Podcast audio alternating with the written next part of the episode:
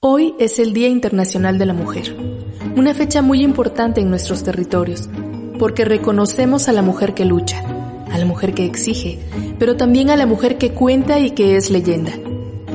De hecho, muchas de las historias de las espectras que han surgido en diversas mitologías están relacionadas con entes que exigen justicias como alma en pena, o que fueron obligadas a realizar actos inconcebibles por lo que el día de hoy, y como lo menciona la tradición oral, no pueden descansar en paz.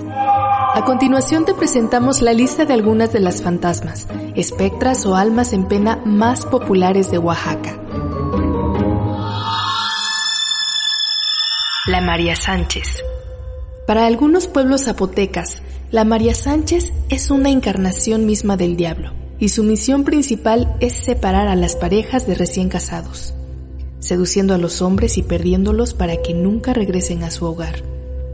Sin embargo, una de las versiones que se cuentan de esta alma en pena tiene un trasfondo de tragedia y venganza. Cuentan los pobladores de Ocotlán de Morelos y Santa Ana Segache que entre estas comunidades se localiza un cerro conocido como la Teta de María Sánchez. En este lugar, una joven de ese mismo nombre solía vivir hace muchos años y cada mes de junio subía a esta elevación natural en busca de las azucenas silvestres que pueblan el campo en esa época del año. Sin embargo, en una terrible ocasión, unos hombres malintencionados la esperaron escondidos tras unos arbustos y abusaron sexualmente de ella en repetidas ocasiones. María Sánchez no soportó aquel dolor en el cuerpo y en el alma y meses después se suicidó. Desde ese día, María Sánchez busca venganza y en el cerro hoy conocido como la teta de María Sánchez, asedia a los hombres, los confunde, los pierde y a los más débiles de mente los enloquece. Vicky Solana Cuenta la leyenda que la señorita Solana solicitó una noche el servicio de un taxi frente a Paseo Juárez el Llano para que la llevase con rumbo al Panteón General. Al llegar a su destino se disculpó con el conductor, argumentando que no tenía dinero consigo, pero que podría pasar a cobrar lo correspondiente al viaje la mañana siguiente en su domicilio, entregándole un pañuelo para que al salir su padre comprobara que no era un timo. Un tanto molesto partió el chofer del lugar. Sin embargo, este era consciente de que la jovencita pertenecía a una de las familias más influyentes de todo Oaxaca, por lo que supuso los padres quedarían muy agradecidos por el gesto y le deberían un favor. Al otro día y bajo las indicaciones de su pasajera nocturna, llegó hasta la casa pactada, ubicada frente a la iglesia de la Soledad, en la casa número 16 de la calle Independencia, para cobrar el adeudo y efectivamente el padre de la joven salió a abrir reconociendo de inmediato aquel pañuelo. Su rostro palideció expresando que aquello debía tratarse de una mala broma, pues hacía varios meses que la señorita Vicky Solana había fallecido. Se cuenta que la historia de Vicky Solana es bastante trágica, pues se suicidó después de que su prometido la dejara plantada en el altar, por lo que ahora Gusta de subir a los taxis para recorrer las iglesias de Oaxaca, recordando el tiempo en el que fue feliz. Se dice que la leyenda es tan vieja que en las primeras versiones la joven fantasma no era transportada en taxi, sino en carreta.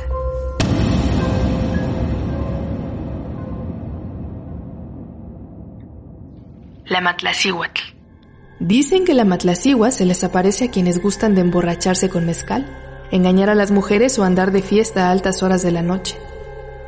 También se le asocia con la diosa de la muerte, Mictlantecihuatl, la esposa del encargado del inframundo o Mictlán, Mictlantecutli. La Matlacíhuatl tiene predilección por hombres alcohólicos y mujeriegos. Se dice que espera a que su víctima esté bien borracho para que no pueda distinguirla. El olor a mezcal le fascina. Primero, los encanta con su belleza, los llama. Dicen que su voz es como música. Los va llevando poco a poco por caminos muy bonitos según ellos. No se dan cuenta de lo lejos que están. Para cuando reaccionan, ya es demasiado tarde. A veces los castiga muy feo dejándolos entre las espinas o entre el monte. Los que la han descubierto a tiempo cuenta que al tratar de verle las piernas descubren con horror que tiene patas. Unos dicen que de cabra, otros que de guajolote, y entonces pegan la carrera. Hasta la borrachera se les baja.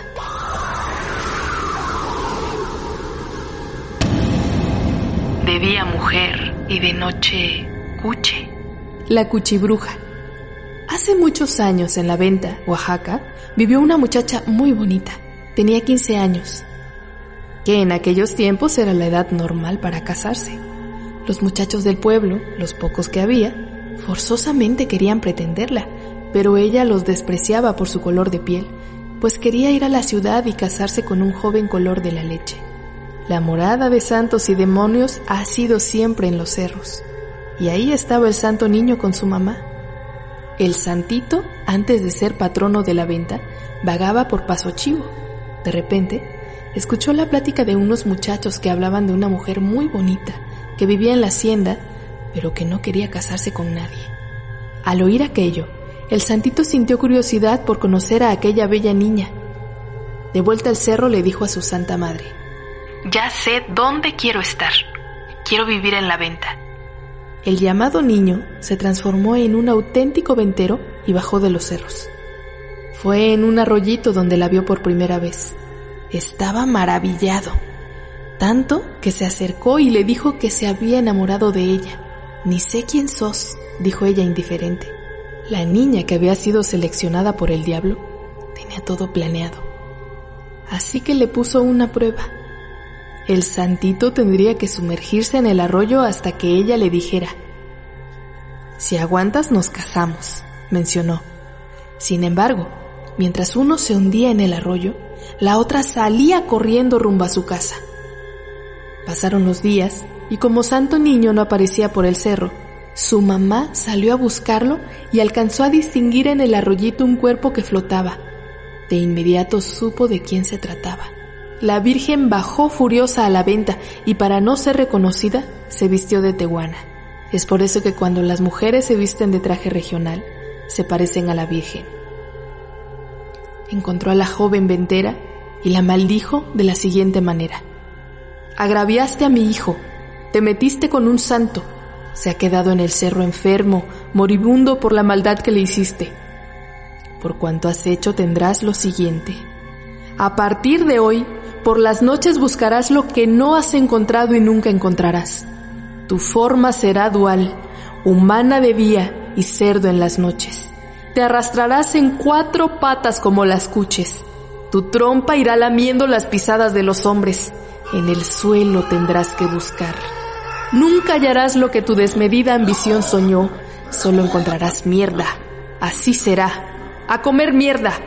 Y desde entonces, en las noches calurosas, cuando la gente sale a los patios y duerme en sus catres, muchos han visto a una cuche grande y negra como la noche.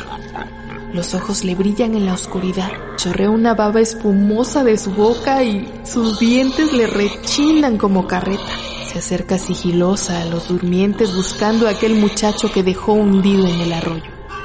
Desde entonces, en cada generación de venteros ha sospechado de alguna mujer en especial. Durante el recorrido nocturno, se le ha perseguido hasta el cansancio.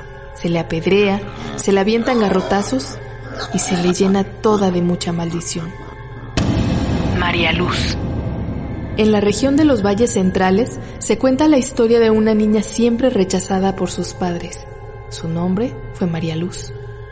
A María Luz su familia no le bautizó y siempre fue vista como una carga en su casa.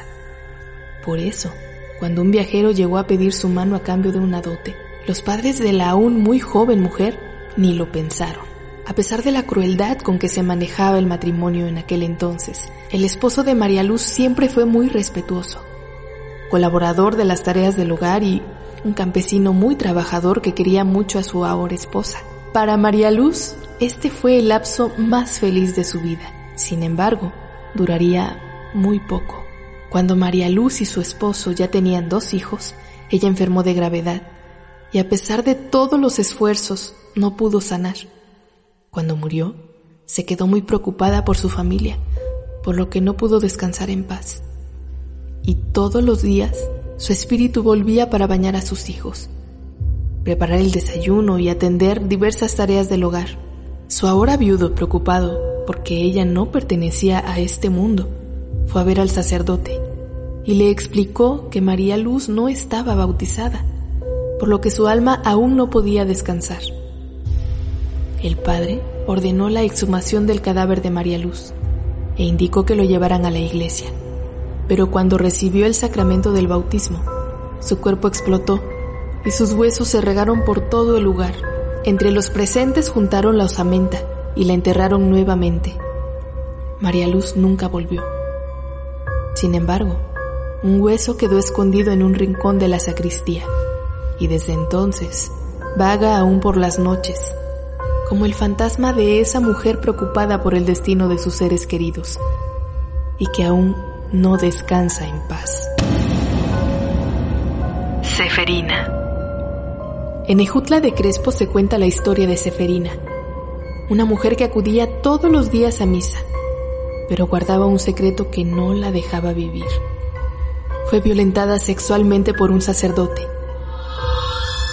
Durante muchos años guardó silencio hasta que un día no aguantó más y acudió con el arzobispo de Antequera en la ciudad de Oaxaca para confesarse y contarle su trágico relato. Pero éste le señaló y negó rotundamente que su acusación pudiera ser cierta, pues los sacerdotes son supuestamente las personas más cercanas a Dios. Seferina cayó en una terrible depresión.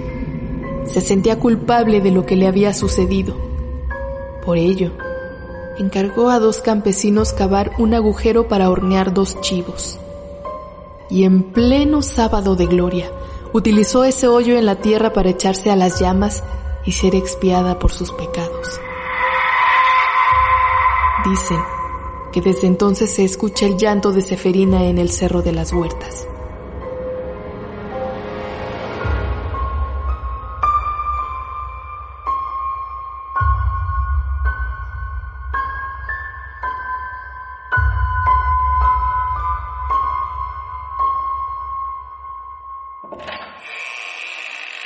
El baúl de las leyendas.